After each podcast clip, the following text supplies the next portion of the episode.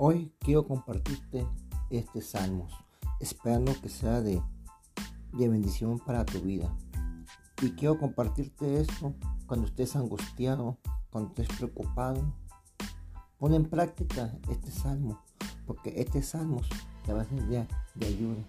Y, dice a continuación, dice en el salmo capítulo 18, versículo 6, dice, la palabra de Dios dice, en mi angustia, dice, llamé al Señor, pedí ayuda a mi Dios y Él me escuchó desde su templo y mis gritos llegaron a sus oídos. ¿Qué quiere decir con esto? Aquí el salmista David estaba angustiado, estaba angustiado y empezó a aclamar a Dios empezó a clamar a Dios y dice que sus gritos, o sea, sus, su clamor llegó a los oídos de Dios. Y yo tu clamor puedo oír, puedo oírlo Dios. Va a llegar a los oídos de Dios cuando estés angustiado, mi hermano, mi hermana. Tú que estés angustiado y que tengas algún problema, alguna necesidad ahí.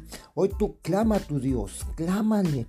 Clámale, porque Él es el único que te va a ayudar. Pon en práctica este salmo. Este salmo es de gran ayuda para ustedes. Este salmo pone en práctica. No más ser, ser hacedor, pero no, pero, no más ser, no ser oidor de la palabra, sino hacedor también de la palabra de Dios.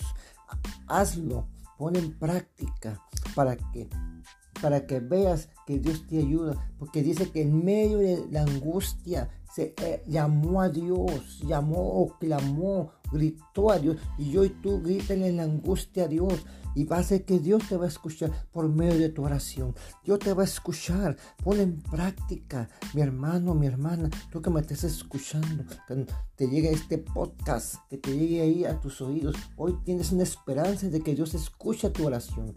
Dios, Dios te va a escuchar desde su templo, pero siempre cuando lo con fe y vas a ver que las cosas van a cambiar. Espero que haya sido de ayuda. Bendiciones.